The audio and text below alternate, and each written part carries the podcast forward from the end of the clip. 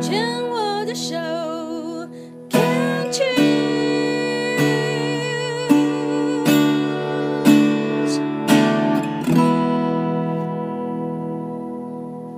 欢迎继续收听黛比的生命花园病虫害防治第二段，要继续跟非常年轻的擎羊聊一聊啊。这个擎羊，你会认为说妈妈的早逝会让你比较早熟吗？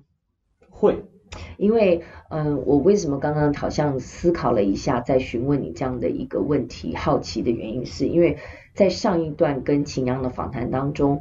呃，虽然只有二十八岁，但是呢，我我的感觉，我的经验是我好像在你身上我没有看到那种年轻孩子的彷徨，或者是现在有很多其实连三十几岁的我都会讲孩子讲话都是这样，没有啊，就那个时候就含含糊糊的。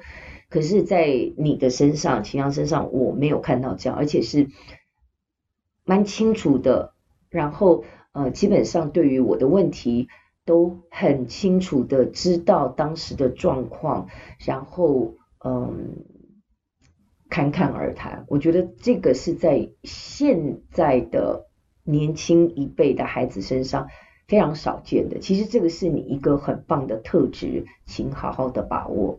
这个绝对也是一个想要成功、成功人士一定要必备的特质。哦，这个东西我觉得是很棒的，这是我当我刚刚看到的。谢谢。那刚刚在上一段我们呃聊到了说，妈妈其实在那个时候蛮恨医生的，这个部分要来说说看。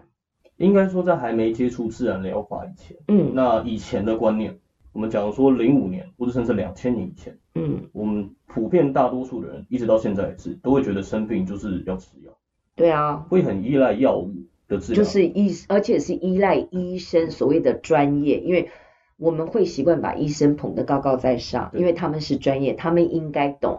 然后有时候就会去委屈了自己，或者是忘记自己，其实病人本身也有自主权，这样子。对，会忘记这件事情。嗯。而且因为普通的老百姓其实并不太了解医学的领域，嗯，所以很容易就是啊，医生说什么。对，我就做什么。他讲了一大堆，想说好了，那我要怎么做？因为你讲了一大堆专有名词，我也听不懂。对，对，那后来是接触自然疗法，他看了很多的书，听了很多的演讲，嗯，对，然后开始慢慢了解，说就是啊，原来那个什么西医有西医的那些开的那些药，嗯，为什么会这么有效？是因为它其实里面的东西是很毒的，因为它本来也是毒啊，它就是破坏人体细胞嘛。对对对，它就把细胞杀死啊。但因为绝大多数的人不会去想要了解这些东西，对，所以他们就会去盲目的就是啊，医生给我什么我就吃什么，医生给我什么就吃什么。本来西医西方的医学角度，本来因为他们就是一个工业时代，工业革命之后，它就是结构主义，就是我头痛就是一头，脚痛就是一脚，我脚烂了我就把脚切掉。他们没有东方文化当中的一种整体性。他不会想到说是环环相扣的。那后来我妈知道了这件事情，对，所以她不希望就是跟她一样有癌症的病患，嗯，或是亲朋好友们，嗯，就是会有相同的痛苦，所以他开始看了很多很多的书，然后大力的宣扬。对，没错，然后还甚至买了两大箱，然后送他周围的朋友们。对。那那两大箱的书，有两本书我印象记得很清楚，而且你要想在两千年的时代，就有人开始写类似的书，就是开始反驳，就是挑战医学权威的书。是。第一本叫《治愈力》，嗯，就是在讲我们人体身体的结构，就是我们啊，其实并不是一定要吃药，我们人体其实有自我修复的一些机会。没错。对。那第二本就比较敏感了，叫做《别让医生杀了你》，非常直白的书名。哇哦。它里面就告诉你说很多。呃，西医它的药物的成分是什么？而且医生他不会告诉你的实话。对啊，对对，然后其实这整个环环相扣起来，如果我们讲的非常的极端的话，本来我觉得没有对错哦，我觉得也没有说呃好坏，因为我觉得是个人的相信系统。那很多的西医的这种呃治疗的方法也好，还有药物的使用，很多还是在西方的呃资本主义社会下，确实是药厂在操控。所以其实很多的东西，那个背后强大的那个阴谋论来讲的话，那个背后的那个那个强大的力量。是很多的时候，我们身为尾端的消费者也好，或者是病人也好，我们没有办法去了解跟知道的，对不对？对啊，没有错。嗯，那他也是开始就是宣扬就是自然疗法理念给他亲朋好友。嗯哼。对啊，然后他就是慢慢的就是脱离，就是有一阵子，应该说我从很小的时候啊，就是我妈其实不给我吃药。我接下来就是要问你这个问题。那妈妈在她的呃人生的后半场、下半场，她呃相信了自然疗法，相信了人体的自愈力，等于是开始相信自己的生命、自己的身体自己掌握。对，对你的影响是什么？对我的影响是，因为我生病的时候，其实她也是不给我吃药，因为小孩子也不喜欢吃药。嗯。所以当那个时候想法就很天真，耶，不要吃药最好了。对啊。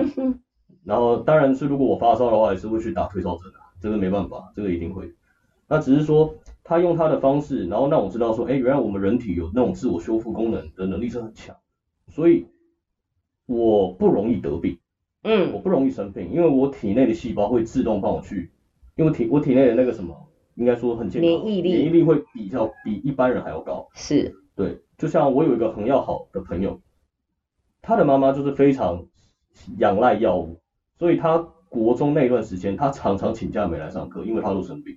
那他生病第一件事情，他妈就是给他塞抗生素。哦，抗生素真的不能乱吃。对，然后就一直塞，一直塞，一直塞。所以他很长一段时间他都没有办法来上课，因为他都躺在家里面。然后说你还好吗？他说哎没有，我生病了。哎，我说你怎么又生病了？哦，我妈给我吃抗生素。对，嗯，那他后来。等一下，我现在比较好奇是，你现在的同学在哪里？他在高雄，他现在还活得好好的，不过他的身体还是很虚啊。这个真的就是你要怎么讲？真的就是我还是要回到那个相信系统，嗯，对不对？因为你觉得你的身体是本身不够强壮，所以你还必须要靠抗生素才能够帮你建立一个完整的一个免疫系统。然后可是问题，抗生素其实吃久了是有抗药性的。对，你抗生素你变得是你要越吃越凶的，这也是一个耳鼻喉科的护士我在拿药的时候。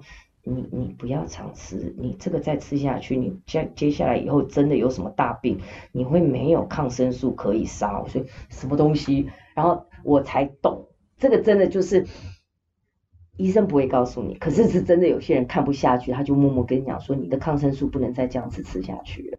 我我后来才知道说，哦，原来是这样啊，所以你的朋友应该也是这样，就变成说他的身体本身就已经抵抗力会不够。对，他没有去培养，也没有去让自己的身体好好的休息，把自己的能力找回来，掌握回来。对，对不对？就连他现在的女朋友也是这样，非常非常的依赖药物，觉得哪里痛就吃什么，觉得头痛就吃治头痛的药，觉得肚子痛就吃肚子痛的药，然后每到一定的时间点定点就会开始吃药，所以他女朋友身体状况比他还要差。对。所以你现在相信药物吗？药物它有一定的压制能力。嗯，因为毕竟它是科学研发下来的产物。嗯嗯嗯。那既然它能够上市，那就表示说它一定有经过严格的评比，对，才敢推。对对。那你说吃药好不好？我相信它在短时间内可以有效的治疗你目前暂时的疼痛。所以我猜想你大概跟我差不多，我们都是相信自己的身体，相信平常的保养，我们把我们自己的身体能力养好。那除非必要。该吃药，我们不会推迟，我们不会是觉得已经到不能了还不吃药，还在那边坚持的相信我的身体会帮助我。